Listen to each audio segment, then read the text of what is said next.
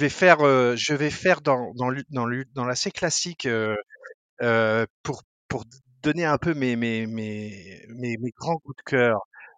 D'abord, ça va être évidemment le nom de la rose d'Umberto Eco, qui pour moi est un polar extraordinaire. C'est un hommage euh, à Conan Doyle euh, d'un côté euh, et, au polar moderne de l'autre de la part d'Umberto Eco, et, ça se lit comme un polar très très drôle. Beaucoup de second degré, évidemment Umberto Eco, c'est mon maître. Voilà, c'est le, la lumière, euh, l'étoile du Nord pour l'écrivain que je suis. Euh, ensuite, ça sera Mort sur le Nil d'Agatha Christie, parce que de tous les Agatha Christie, c'est mon chouchou, euh, et que je trouve qu'il est magnifique, puisque en plus, c'est le cadre est, est génial, quoi. Il y, a, il y a quelque chose de magique dans dans cette traversée.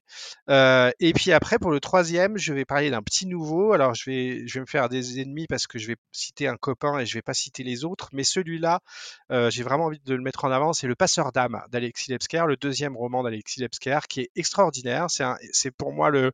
Euh, il vient d'être de recevoir le prix Nouvelle Voix du Polar, Alexis, euh, et c'est justifié parce que c'est un auteur qui en est à son deuxième roman et qui, à mon avis, va être un des prochains grands grands auteurs de polar donc si vous n'avez pas encore lu Le passeur d'âme d'Alexis Ebsker, jetez-vous dessus.